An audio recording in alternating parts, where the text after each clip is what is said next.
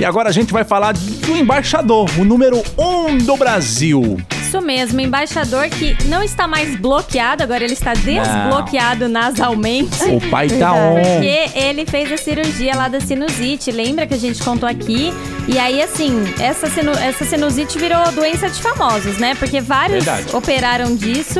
Depois é, né? Não do Zé nada, né? Neto. de repente. Zé Neto. Aí Zé outro dia eu Neto. até comentei que eu tava com sinusite, aí falaram, Sassá, isso aí é doença de rico.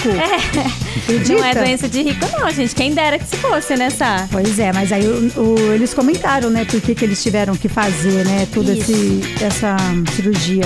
E o Gustavo Lima, gente, ele já tá recuperado. Ele contou que era pra ele ficar 15 dias de repouso e ele ficou só 4 dias.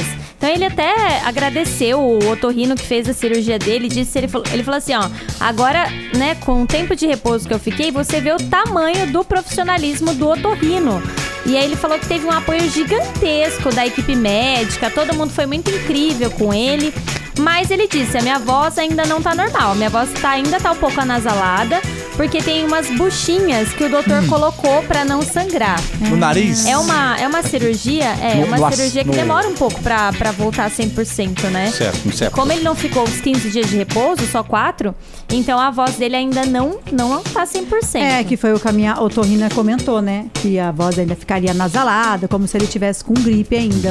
É, mas logo, logo volta ao normal também. Aí ele tá todo disse- feliz, né? ter Ele tá, voltado ele tá já. radiante. Ele disse também que não pode fazer ainda muito esforço por conta da cirurgia, mas que logo, logo ele tá de volta aí, representando o sertanejo. Fala comigo, bebê! Fala comigo! Tamo junto na Band FM. Band FM.